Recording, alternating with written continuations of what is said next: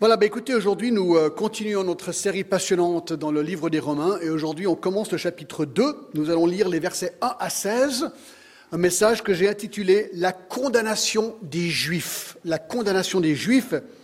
Et j'aimerais lire les versets 1 à 16 de Romains chapitre 2. Alors Paul écrit ceci.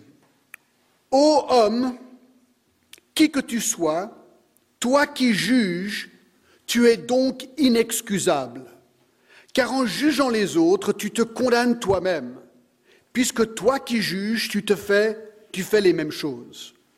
Nous savons en effet que le jugement de Dieu contre ceux qui commettent de telles choses est selon la vérité. Et penses-tu, ô homme, qui juge ceux qui commettent de telles choses et qui les fait, que tu échapperas au jugement de Dieu?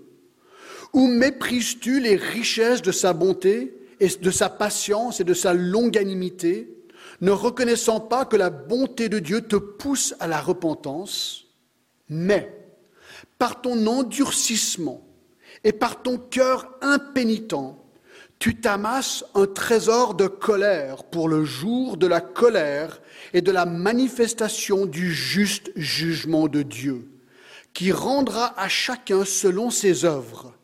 Il réserve la vie éternelle à ceux qui, par la persévérance à bien faire, cherchent l'honneur, la gloire et l'immortalité, mais irritation et la colère à ceux qui, par esprit de dispute, sont rebelles à la vérité et obéissent à l'injustice.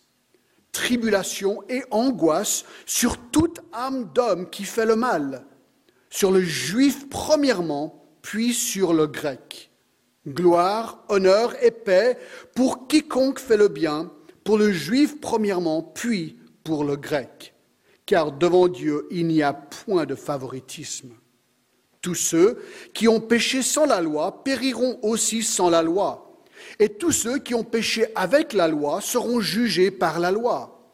Ce ne sont pas en effet ceux qui écoutent la loi qui sont justes devant Dieu, mais ce sont ceux qui la mettent en pratique qui seront justifiés. Quand les païens qui n'ont point la loi font naturellement ce que prescrit la loi, ils sont, eux, qui n'ont point la loi, une loi pour eux-mêmes. Ils montrent que l'œuvre de la loi est écrite dans leur cœur, leur conscience en rendant témoignage et leur pensée s'accusant ou se défendant tour à tour. C'est ce qui paraîtra au jour où, selon mon évangile, Dieu jugera par Jésus-Christ les actions secrètes des hommes.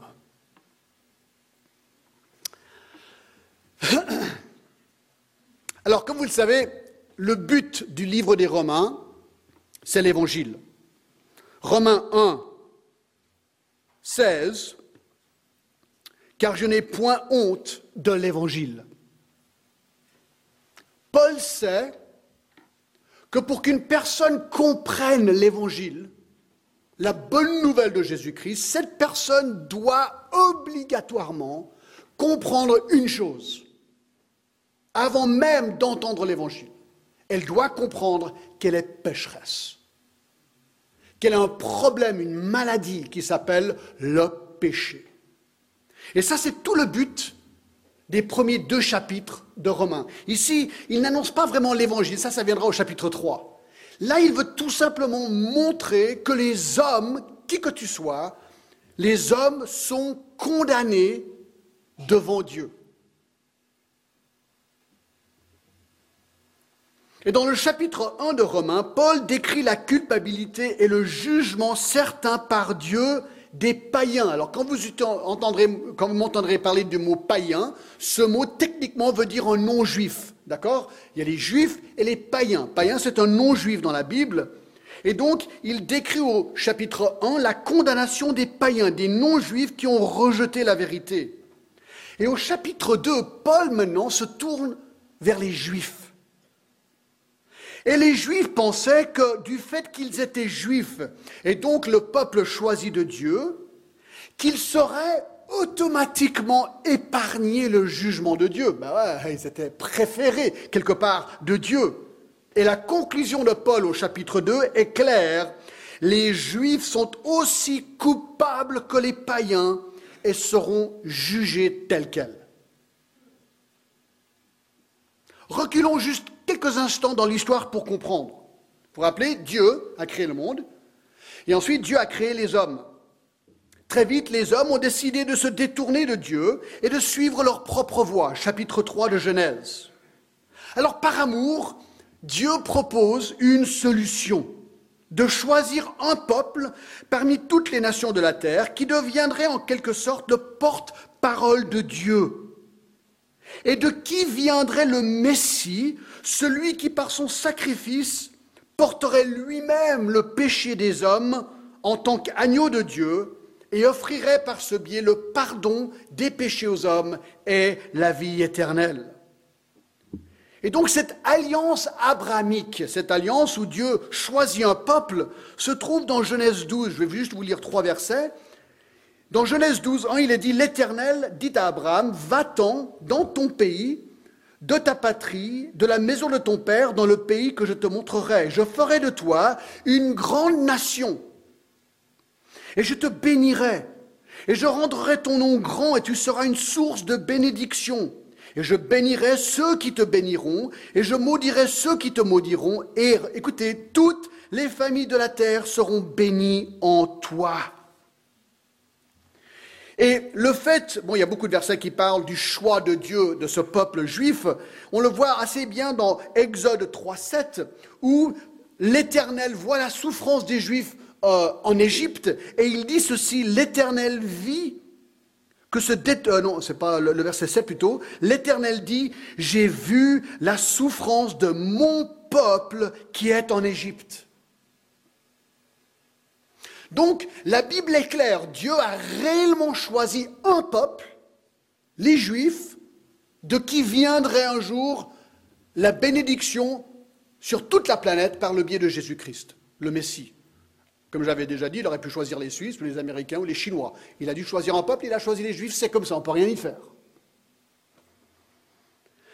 Alors, le problème, c'est que quand tu as un statut privilégié comme ça, si tu es juif, tu dis, mais c'est quand même top. Je suis choisi. Le problème, c'est qu'au cours des générations, Israël est devenue orgueilleuse par rapport à cela. Elle s'est dit, ouais, mais puisque nous sommes le peuple choisi, puisque nous sommes préférés de Dieu, eh bien cela veut conclure et dire que nous serons automatiquement épargnés le jugement réservé aux païens. Et voilà exactement l'attitude que Paul condamne dans Romains chapitre 2. Et de ce fait, le but de chapitre 2, c'est d'avertir les Juifs comme quoi leur identité nationale en tant que Juifs n'était pas assez pour leur épargner le jugement de Dieu. Non, ils sont aussi coupables que les païens.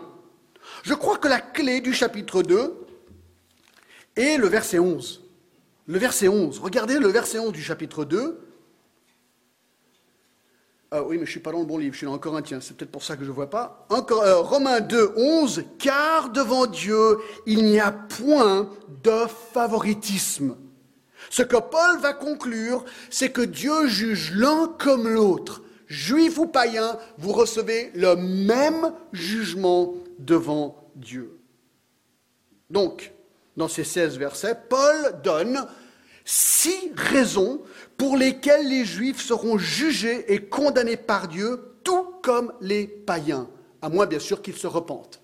Mais n'oubliez pas que ce chapitre ne parle pas encore du salut. Ça, ce sera le chapitre 3. Ici, c'est purement un chapitre qui décrit leur condamnation. Et il va donner six raisons pour lesquelles les Juifs sont condamnés au jugement de Dieu. D'accord? On va les prendre un à la fois. Numéro un. Numéro un. Les Juifs sont condamnés pour leur hypocrisie.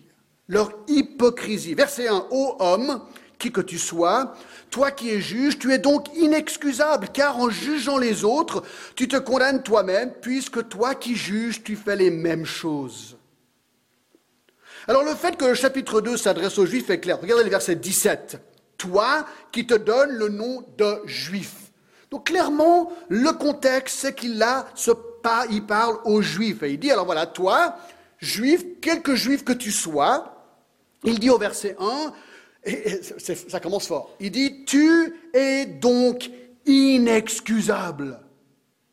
Inexcusable. Ah, ça commence fort. Alors bien sûr, il lit le texte avec le chapitre 1.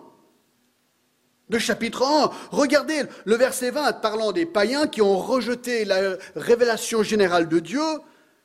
Eh bien, il dit à la, fin du, verset 20 du chapitre 1, ils sont donc inexcusables. Donc on voit que les païens sont inexcusables parce qu'ils ont rejeté la révélation de Dieu.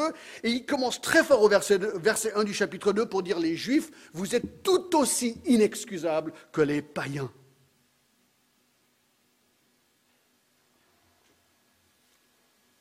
Et donc, il pointe le doigt à l'hypocrisie du juif orgueilleux et pharaséique.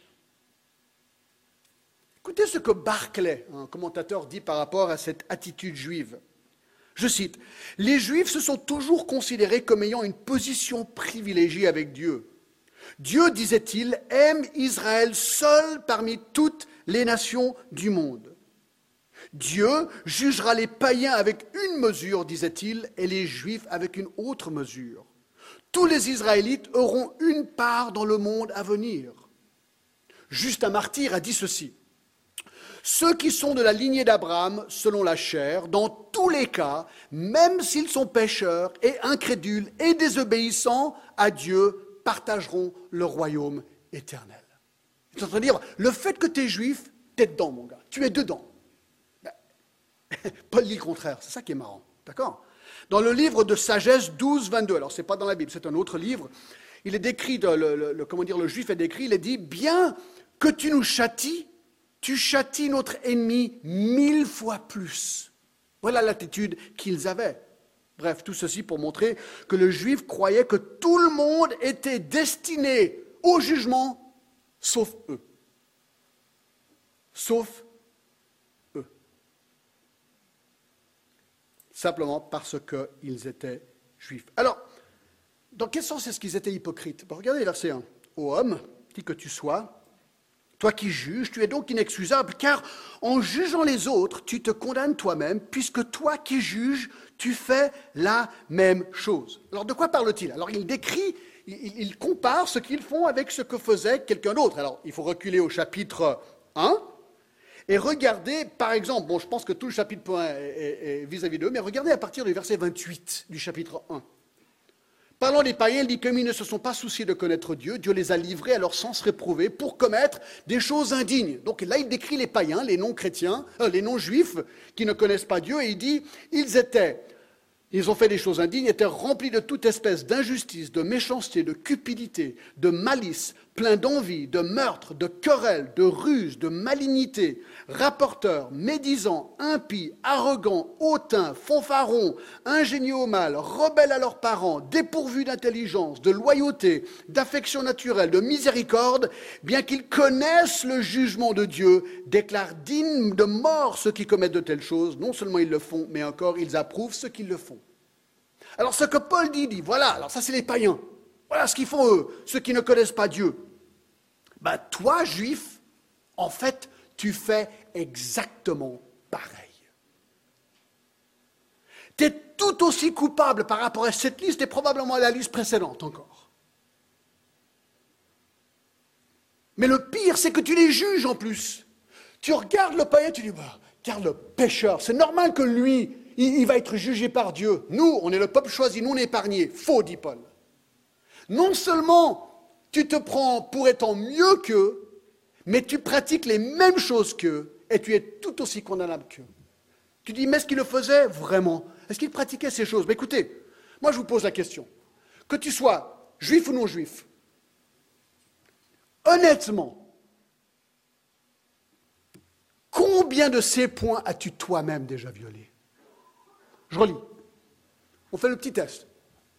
Et à la fin, on va voir si quelqu'un peut lever la main et dire Moi, moi j'ai gardé parfaitement cette liste. Qui est coupable? Je relis. Ils sont remplis de toute espèce d'injustice, de méchanceté, de cupidité, de malice, plein d'envie, de meurtre, de querelle, de ruse, de malignité, rapporteurs, médisants, impies, arrogants, hautains, fanfarons, ingénieux au mal, rebelles à leurs parents, dépourvus d'intelligence, de loyauté, d'affection naturelle, de miséricorde. Mes amis, une personne honnête vient d'être jugée coupable.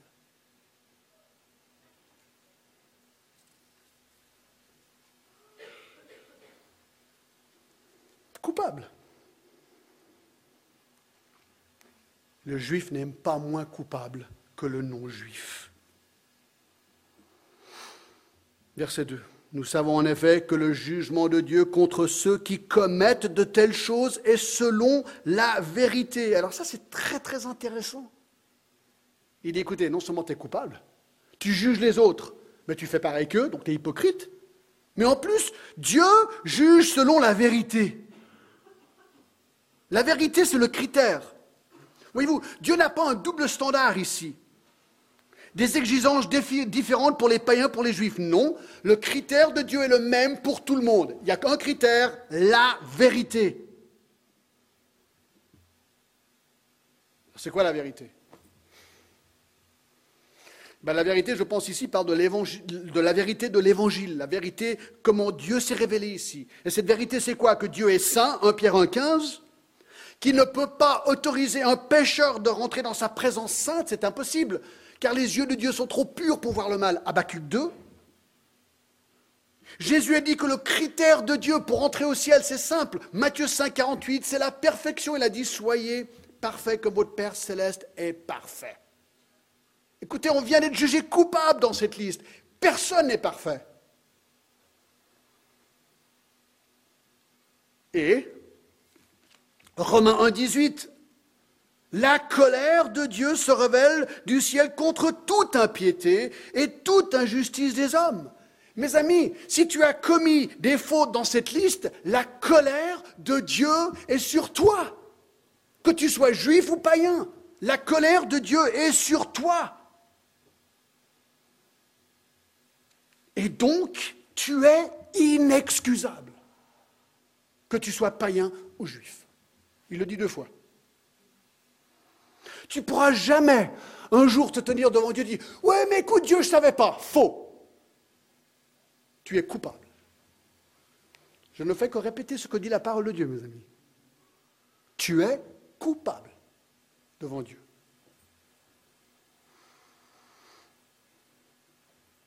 Tu dis, ouais, mais. Surtout si tu es juif, hein, tu pourrais me dire, ouais, mais John, tu comprends pas. Moi, je suis quand même. Je, suis un juif, moi. Je, peuple choisi de Dieu et tout. Euh, tranquille, quoi. Non, non. Non, regardez le, chapitre, le verset 3. Romains 2, 3. Et penses-tu aux hommes qui jugent ceux qui commettent de telles choses et qu'il est fait que tu échapperas au jugement de Dieu? Alors tu peux te faire croire. Il y a beaucoup de gens qui disent Jugement de Dieu. Écoute, vous rêvez là, vous les chrétiens, vous rêvez. Il y a beaucoup de gens qui, balayent euh, cette idée farfelue, moyenâgeuse hein, du jugement de Dieu. Mais non. Voilà. Alors c'est ce que les Juifs disaient. Mais non, écoutez, on est le peuple choisi. Nous, c'est tranquille. Nous, bien sûr que Dieu va faire exception pour nous. Ben, la réponse du chapitre du verset 3, c'est quoi? Non. On verra bien à la fin. On verra bien. Voilà ce que Paul dit.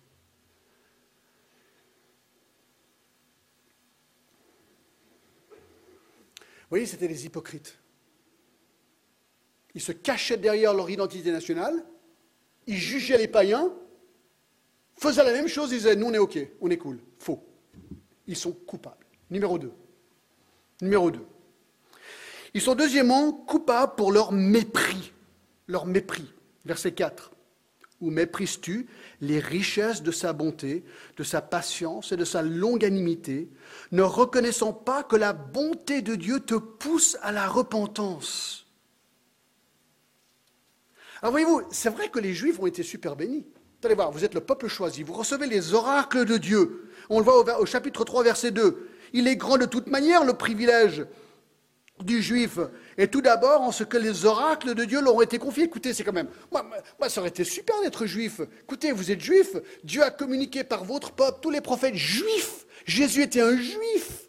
Ils ont reçu les oracles de Dieu juifs. Écoutez, c'est quand même génial. C'est vrai qu'il y a un immense privilège là.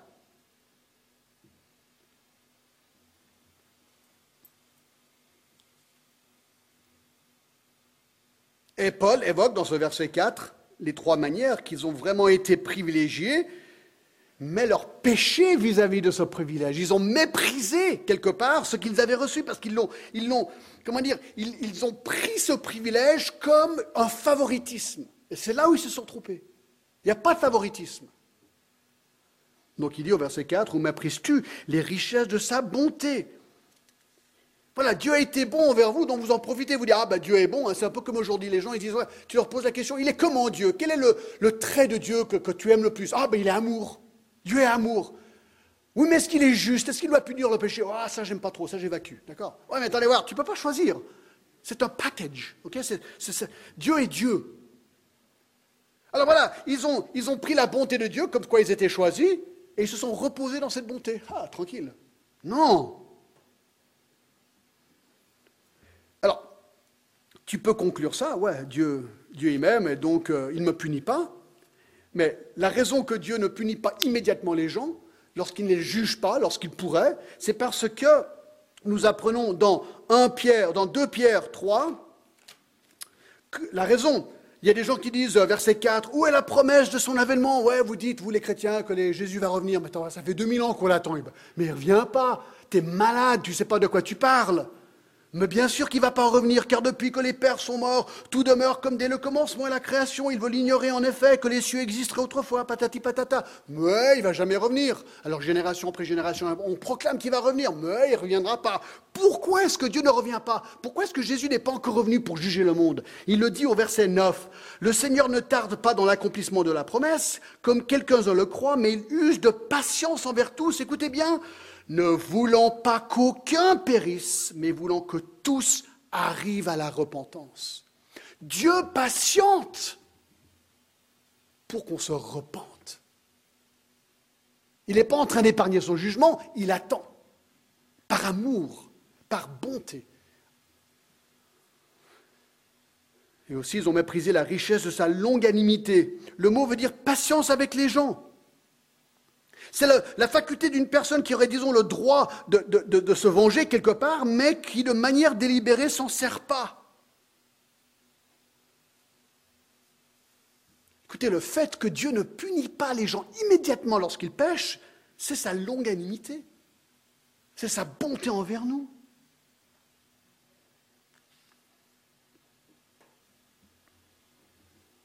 Dieu retient son jugement le jugement qui est dû.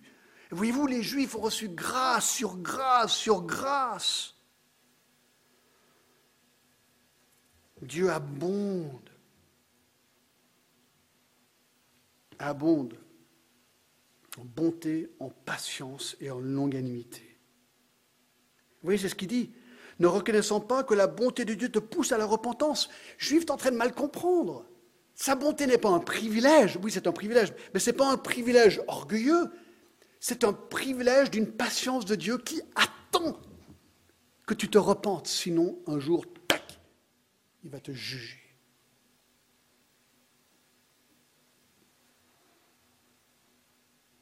Trois. Trois.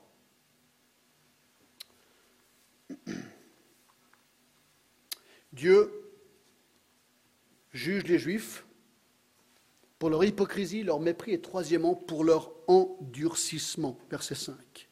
Mais par ton endurcissement, moi quand je pense au mot dur, je pense à ça. Écoutez, ça, ça c'est dur. C'est dur, hein?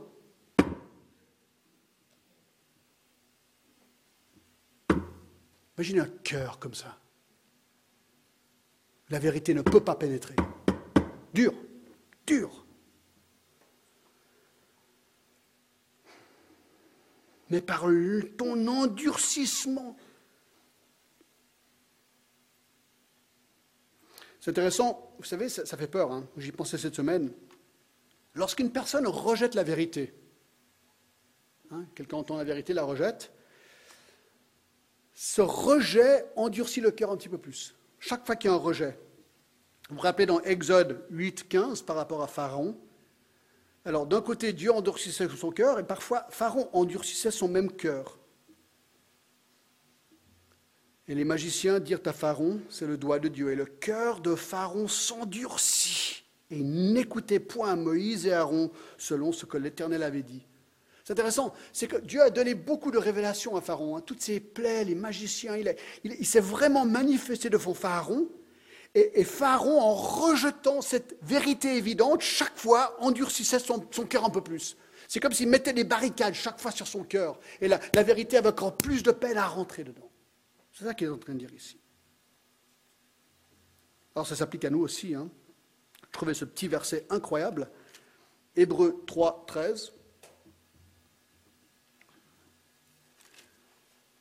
Mais exhortez-vous les uns les autres chaque jour, aussi longtemps qu'on peut dire aujourd'hui, afin qu'aucun de vous ne s'endurcisse par la séduction du péché.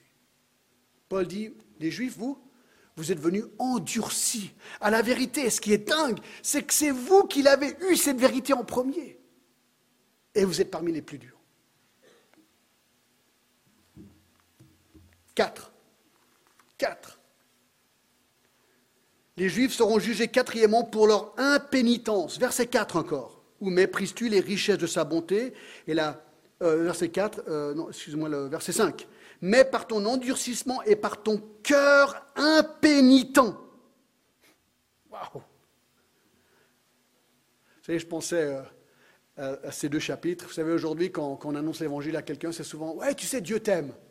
Alors, c'est vrai que Dieu nous aime, hein, car Dieu a tant aimé le monde qu'il a donné son Fils unique. Et souvent, on parle beaucoup de l'amour de Dieu. Imaginez commencer une, une évangélisation avec, chapitre 1 et 2 de Romains. Tu dis à, la personne à qui tu évangélises, tu sais quoi, la, Bible dit, peut-être vous avez un voisin juif, vous parlez avec lui, tu es hypocrite, tu méprises, tu endurcis et tu es impénitent.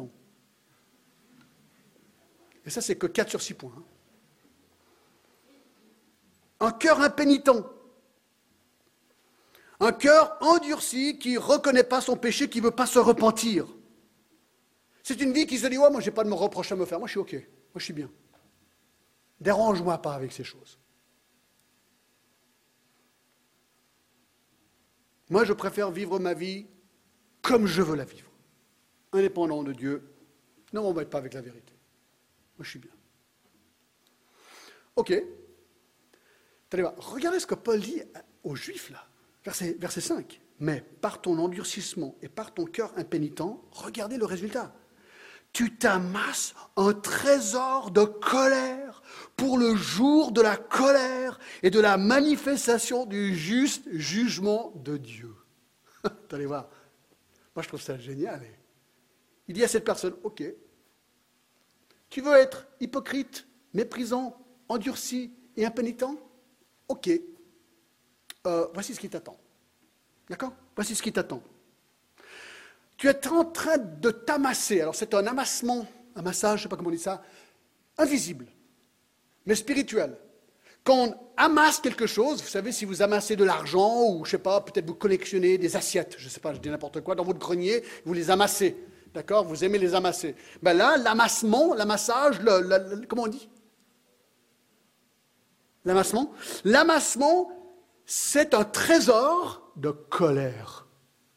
La colère de Dieu est en train de s'amasser de manière invisible et Dieu attend, attend par patience et amour pour que tu te repentes. Mais si tu ne te repens pas, eh bien, il, ce trésor qui grandit et qui grandit et qui grandit, un jour, lorsque Christ reviendra, waouh, tu seras aplati par le jugement de Dieu. C'est ce que la Bible dit.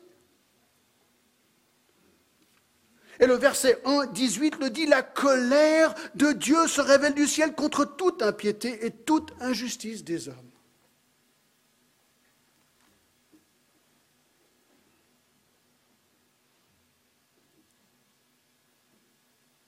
C'est ça l'annonce de l'évangile quelque part. C'est quoi?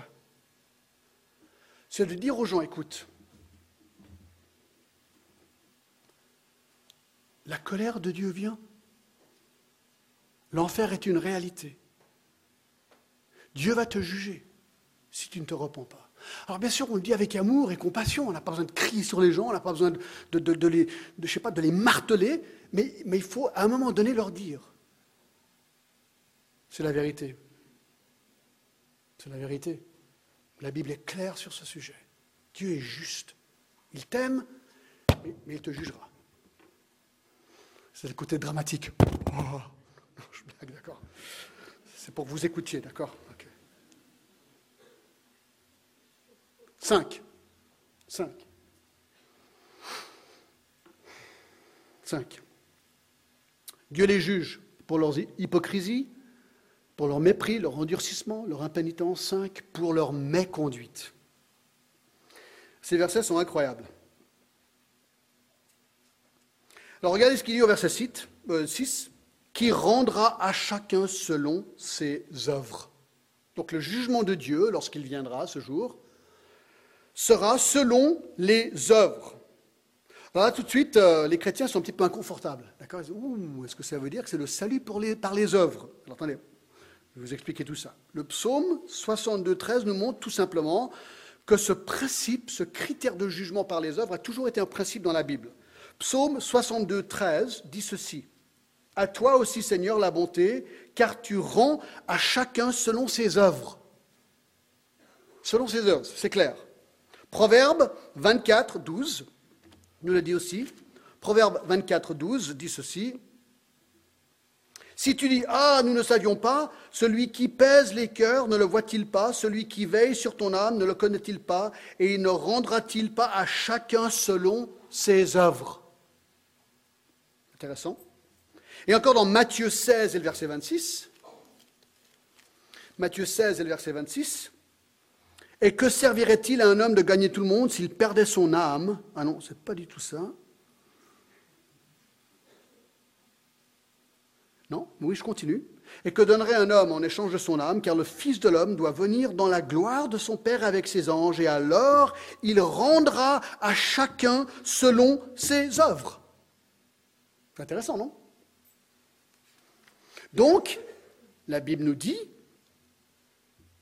qu'un jour Jésus reviendra, ou lorsque nous serons devant le grand trône blanc, là, enfin pas nous parce que nous sommes sauvés, mais ceux qui ne connaissent pas Christ, là, ils, vont devront, enfin, ils devront rendre compte pour leurs œuvres, mais en fait nous aussi, vous allez voir, d'accord? Tout le monde doit rendre compte pour les œuvres qu'il aura faites.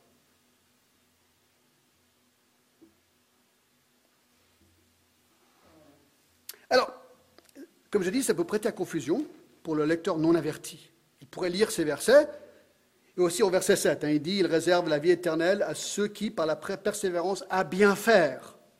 Verset 8, mais irritation et colère à ceux qui, par l'esprit de dispute, sont rebelles à la vérité, n'obéissent pas à l'injustice. Donc l'idée d'obéir.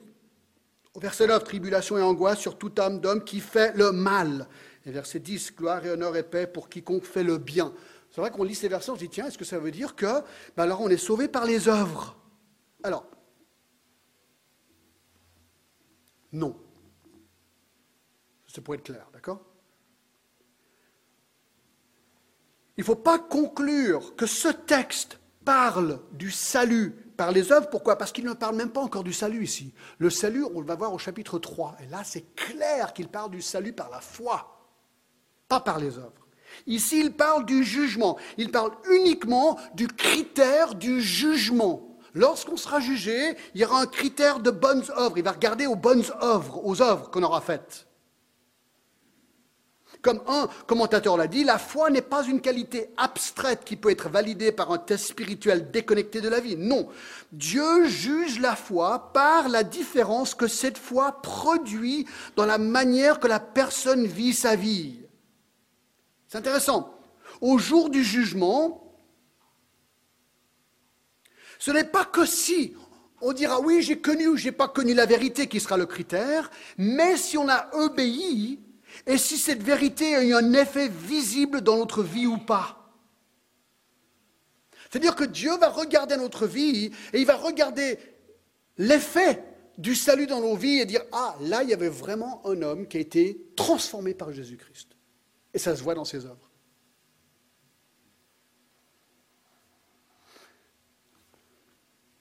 Vous vous rappelez Matthieu 7, 21. Ceux qui me disent Seigneur, Seigneur n'entreront pas tous dans le royaume des cieux, mais seulement celui qui fait la volonté de mon Père qui est dans les cieux. Vous voyez, Dieu veut regarder, il a dit, est-ce qu'il y a vraiment eu un effet de la vérité dans ta vie? C'est exactement ce que Jacques disait aussi, hein. Jacques 2, 17. Il est ainsi de la foi. Si elle n'a pas les œuvres, elle est morte elle-même. Mais quelqu'un dira, toi, tu as la foi et moi, j'ai les œuvres. Montre-moi ta foi sans les œuvres et moi, je te montrerai la foi par mes œuvres. Il dit, voilà, tu, tu, tu te dis être transformé par Jésus-Christ, est-ce que ça se voit dans ta vie Si ça ne se voit pas, c'est beau ce que tu dis, mais j'y crois pas. Par contre, si ta vie, elle produit vraiment du fruit, ah ben, tout d'un coup, je vais commencer à croire que tu es vraiment sauvé. C'est aussi simple que ça. Alors, pour comprendre ça un petit peu mieux, dans Romains 2 et le verset 8, euh, déjà dans le verset 2, il dit Nous savons en effet que le jugement de Dieu contre ceux qui commettent de telles choses est selon la vérité. Et au verset 8, il, de nouveau, il parle de la vérité. Mais l'irritation et la colère à ceux qui, par esprit de dispute, sont rebelles à la vérité et obéissent à l'injustice. Donc, ce qu'on est en train de voir, c'est que Dieu va nous juger par la vérité. Alors maintenant, écoutez-moi, il faut vous tenir, d'accord? Dans, dans, Jean 3, Jésus a dit ceci par rapport à cela. Il a dit, verset 18, Celui qui croit en lui n'est point jugé, mais celui qui ne croit pas est déjà jugé parce qu'il n'a pas cru au nom du Fils unique de Dieu. Et ce jugement, c'est que la lumière, voici la vérité, la lumière étant venue dans le monde, les hommes ont préféré les ténèbres à la lumière parce que leurs œuvres étaient mauvaises. Quiconque fait le mal est la lumière et ne vient point à la lumière de peur que ses œuvres ne soient dévoilées. Mais celui qui agit selon la vérité vient à la lumière afin que ses œuvres soient manifestées parce qu'elles sont faites en Dieu. Ce qu'il est en train de dire ici, c'est ça. Toi, disons que tu es un pécheur, hein, comme on l'est tous, mais tu ne connais pas Dieu. Tout d'un coup, Jésus-Christ, la lumière, brille sur toi et expose tes mauvaises œuvres et tu réalises, waouh, tu sais, je suis dans le péché, Christ veut me pardonner, il veut transformer ma vie, mais tu dis non. Ben, tu vas continuer dans tes œuvres mauvaises. Mais si toi, qui crée des œuvres mauvaises, qui, qui, qui, dans une habitude d'œuvres mauvaises, Christ vient, met la lumière sur tes œuvres et tu réalises, waouh, je suis un pécheur, j'ai besoin du salut en Jésus-Christ et du rentre Jésus-Christ, vient dans ma vie, vraiment illumine ma vie, lui rentre, il te combat ton péché, il te pardonne, il te transforme, et là, tout d'un coup, il y a tout qui va changer dans ta vie. Toi qui aimais peut-être le mensonge, tout d'un coup, Christ va transformer ton cœur et tu plus envie de mentir. Toi qui aimais voler, tu n'as plus envie de voler. Toi peut-être tu es un alcoolique et tu aimes boire, ben là tu vas, tu réduire et tu, vas plus vouloir être un alcoolique dépendant de l'alcool. Peut-être tu étais un drogué, peut-être tu une prostituée ou un homosexuel ou je ne sais pas quoi. Dieu va venir dans ta vie et il va commencer à transformer ta vie. Et Dieu voit ça et il dit, waouh, ces œuvres prouvent que la vérité a touché le cœur de cet homme ou de cette femme.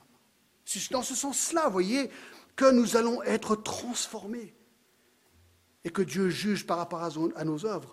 Dans Romains 6, 22, vous connaissez ces versets, mais écoutez, c'est vraiment intéressant. Mais maintenant, étant affranchi du péché, quand Christ m'a affranchi du péché, je suis devenu esclave de Dieu.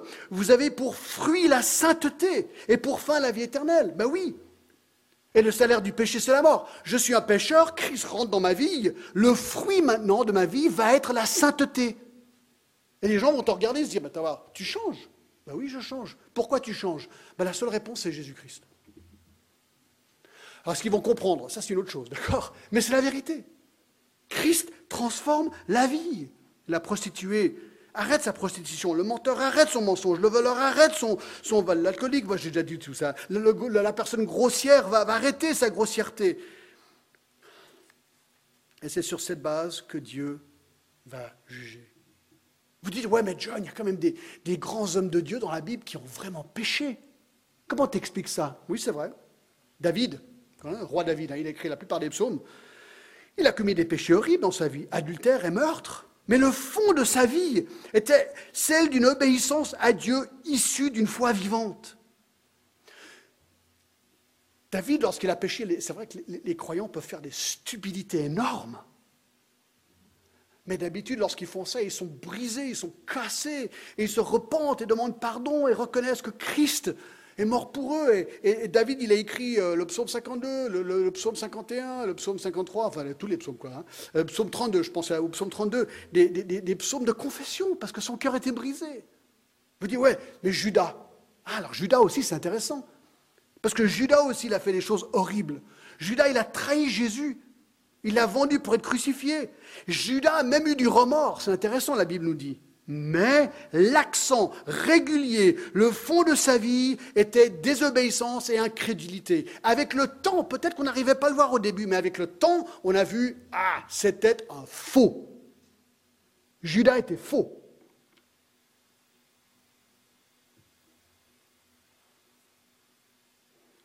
Donc voilà ce que ces textes disent dans Romains 2.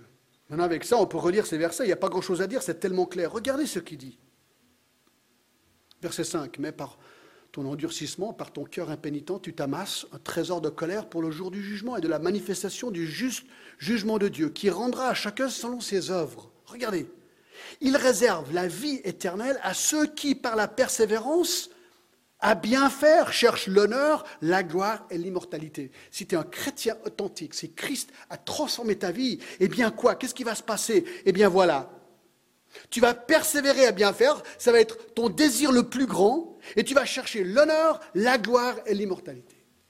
C'est ça. Le chrétien, il est toujours en train de regarder vers le haut. Verset 8. Mais l'irritation et la colère à ceux qui, par esprit de dispute, sont rebelles à la vérité et obéissent à l'injustice. Voilà le non-chrétien. Celui qui ne veut pas connaître le Seigneur, il, est, il dispute, il est rebelle à la vérité et ils n'obéissent pas. Et il est injuste. C'est fort, hein? Et là, eux, ils se réservent, verset 8, irritation et colère. Ça continue, verset 9, tribulation et angoisse. Sur toute âme d'homme qui fait le mal. Sur le juif, premièrement, puis sur le grec. voilà. Si ta vie est un reflet du mal, probablement que tu n'es pas sauvé. Et donc, si tu n'es pas sauvé, il n'y a qu'une chose qui t'attend. Quoi? Ben, c'est ce qu'il dit. Irritation, colère, tribulation, angoisse. C'est marrant, j'ai dit une chose, puis j'en ai listé quatre. Non, c'est ça. Mais regardez verset 10, gloire, honneur et paix pour quiconque fait le bien. Voilà, le chrétien transformé, juif ou non juif, il fait le bien pour le juif premièrement, puis pour le grec. Et si tu es transformé, eh bien, il te réserve gloire, honneur et paix. Waouh Gloire, honneur et paix.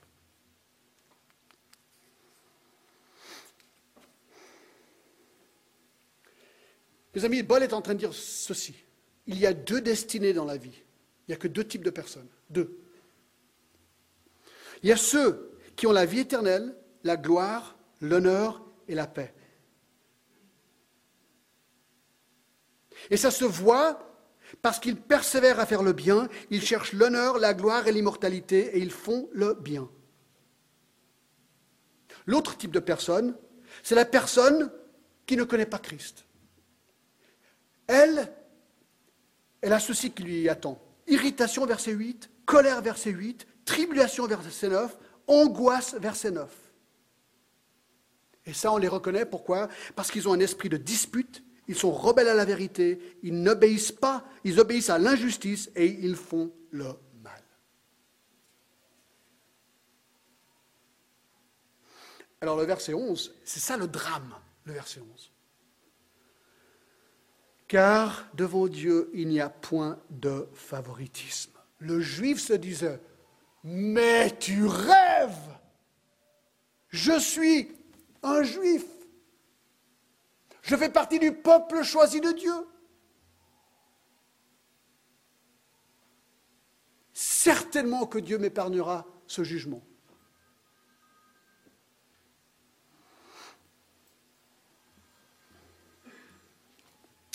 Eh bien, Paul, je crois que vous connaissez sa réponse, n'est-ce pas? Écoutez, c'est déjà dans l'Ancien Testament, écoutez Amos 3, 2. Écoutez ce verset, il résume tout le chapitre 2. Écoutez bien. Amos 3, 2. Dieu dit, je vous ai choisi, vous seuls parmi toutes les familles de la terre, virgule. C'est pourquoi je vous châtirai pour toutes vos iniquités. C'est ce qu'elle est en train de dire. Du fait que tu es choisi, tu es encore plus coupable.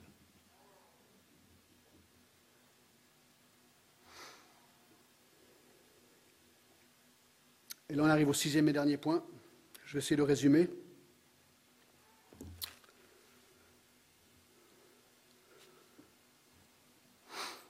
Sixième raison pour laquelle les Juifs sont jugés par, euh, par Dieu. Leur hypocrisie, leur mépris, leur endurcissement, leur impénitence, leur, méconduite et maintenant leur privilège. C'est des versets vraiment très intéressants. Leur privilège. Ce qu'il est en train de dire, c'est que, juifs, vous êtes d'autant plus coupables que les païens. Pourquoi? Voici ce qu'il dit. Parce que vous, vous avez reçu les oracles de Dieu.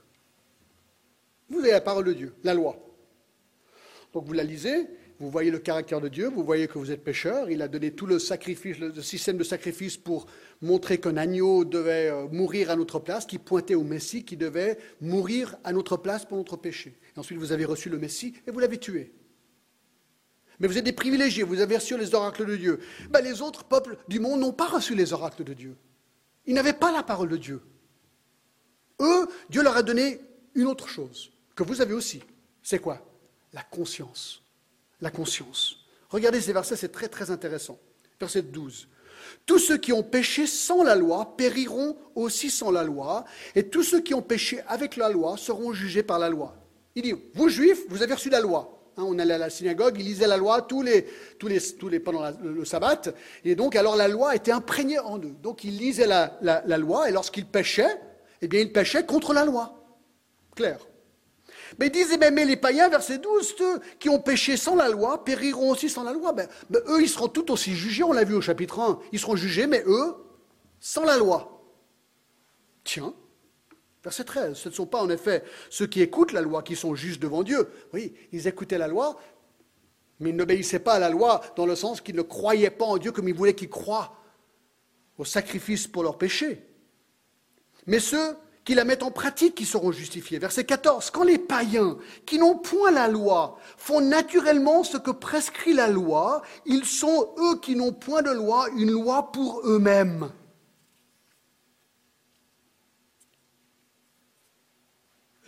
Alors, qu'est-ce qu'il est en train de dire ici? Alors, quand les païens, non-juifs, font instinctivement ce que prescrit la loi, ils deviennent eux-mêmes la loi. Ils montrent, selon le verset 15, que l'œuvre de la loi est inscrite dans leur cœur. Je vais expliquer dans deux secondes, d'accord? Ça veut dire que les païens, ceux qui n'ont pas reçu la loi, et probablement la plupart de nous sont des païens non-juifs, et donc je pense à moi ici un petit peu, nous avons à l'intérieur de notre cœur une norme interne, un standard, un principe, un critère intrinsèque que Dieu a mis dans notre cœur. Et ce critère s'appelle verset 15, il montre que l'œuvre de la loi est écrite dans leur cœur, leur conscience en rendant témoignage et leur pensée s'accusant ou se défendant tour à tour. Alors c'est intéressant, il dit voilà, il a donné la loi aux juifs, mais tous les païens ont une conscience. Une conscience. Alors c'est quoi la conscience? Suivez-moi. C'est un mécanisme moral qui existe dans chaque être humain, placé là par Dieu. C'est le sentiment d'avoir bien ou mal agi. Petit Robert définit comme ceci faculté ou fait de porter des jugements de valeur morale sur ses actes. Une bonne conscience, c'est l'état de celui qui s'estime n'avoir rien à se reprocher, une mauvaise conscience, sentiment pénible d'avoir mal, agi. Je vous donne un exemple, moi. Je suis un païen, je suis né non-juif. Avant de rencontrer le Seigneur à l'âge de 19 ans, avant que je découvre la Bible, je ne connaissais pas la Bible, j'avais ma conscience. Et moi, je savais à l'intérieur de mon cœur, c'était clair, quand je faisais le mal, je savais très bien que je faisais le mal. Il n'y avait personne qui avait besoin de me le dire. Ma conscience. Ma conscience agissait.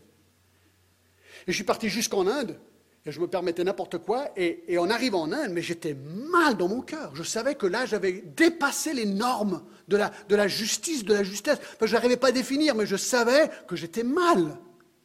Et j'avais un problème. Et quelque part, j'avais besoin d'être lavé, j'avais besoin d'être... Quelque chose devait se passer dans mon cœur, mais je ne savais pas le définir. Peut-être vous avez déjà ressenti ça. Parce que c'est ma conscience qui m'accusait, qui me montrait, mais John, tu es un pécheur devant un Dieu saint. Et là, en Inde, ben, il y a un missionnaire qui est venu, Et il m'a parlé un jour, il m'a montré un verset, Jean 3,16. Il m'a dit, John, la solution de ta conscience qui t'accuse juste, à juste titre, c'est Jésus-Christ. Jésus-Christ peut te purifier, il peut transformer ta conscience.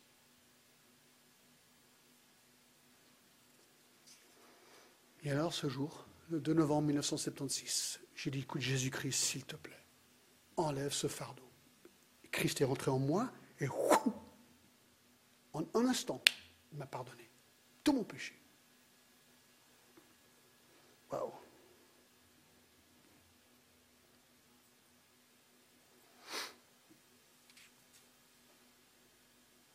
Tout mon péché pardonné en un instant. Hébreu 9, 14, écoutez bien, si tu as une mauvaise conscience qui te joue des tours aujourd'hui, si tu te sens culpabilisé, si ta conscience te montre le mal en ta vie, c'est probablement un vrai. Ben, Hébreu 9, 14, c'est la solution. Combien plus le sang de Christ, qui par l'Esprit éternel s'est offert lui-même sans tâche à Dieu, purifiera-t-il votre conscience des œuvres mortes? Afin que vous serviez le Dieu vivant Jésus-Christ par son sang, purifie ta, conscience, transforme ta vie, et tout d'un coup, c'est exactement ce qu'on voyait, maintenant on veut servir le Dieu vivant. Alors devenir pasteur, c'était la dernière pensée de ma vie. Et pourtant, c'est ce que Dieu a fait dans ma vie. Et toi? Est-ce que ta conscience est purifiée? Tu n'as pas reçu la loi de Dieu comme les Juifs l'ont reçue, mais ce n'est pas grave. Dieu t'a donné une conscience. Il t'a donné sa révélation naturelle. Dieu te donne en plus, par la parole de Dieu que peut-être tu as connue plus tard, l'explication de tes péchés et de la solution Jésus-Christ.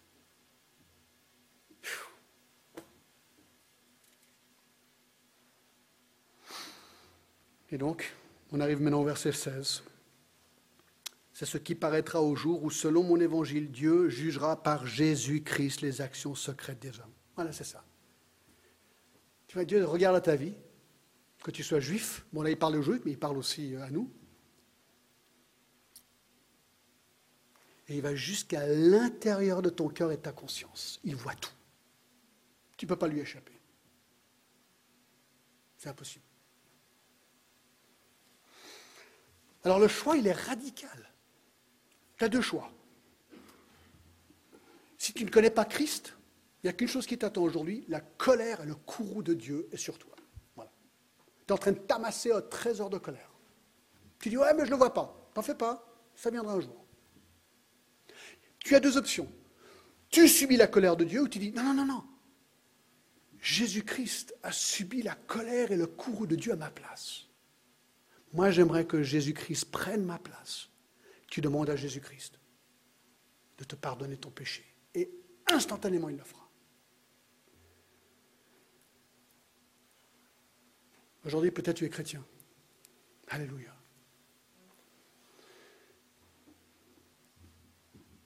Où tu en es aujourd'hui?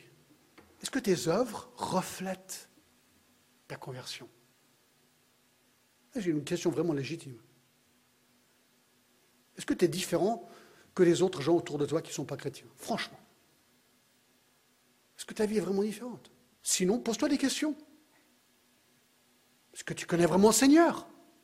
C'est une question légitime. Ou si tu es comme David dans un moment de désobéissance, eh bien, cours à Jésus-Christ, demande-lui pardon et repens-toi. Seigneur, merci de tout cœur. Ah, ça c'est vraiment, ça c'est vraiment profond tout ça. Là, on voit tout un aspect de Dieu, Seigneur, qui est franchement incroyable. Seigneur, merci pour ta justice, merci pour ta colère. C'est drôle de te remercier pour cela, mais ça fait partie de ton être, Seigneur.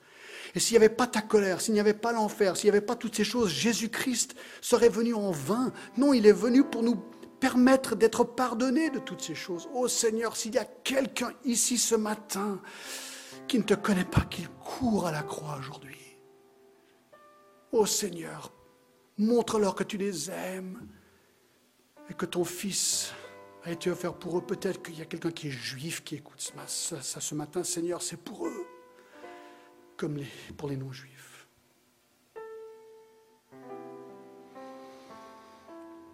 Seigneur, nous t'adorons, nous t'aimons, nous te louons, Seigneur, nous sommes tellement reconnaissants. Seigneur, pardonne-nous. Tu vois, on est, on est des chrétiens et on, fait des choses tellement stupides. Oh Seigneur, aide-nous à, à refléter de plus en plus cette nouvelle vie en Christ que nous avons. Seigneur, pardonne-nous, pardonne nos faiblesses. Merci Seigneur pour le sang de Christ. Alléluia Seigneur. Au nom de Jésus.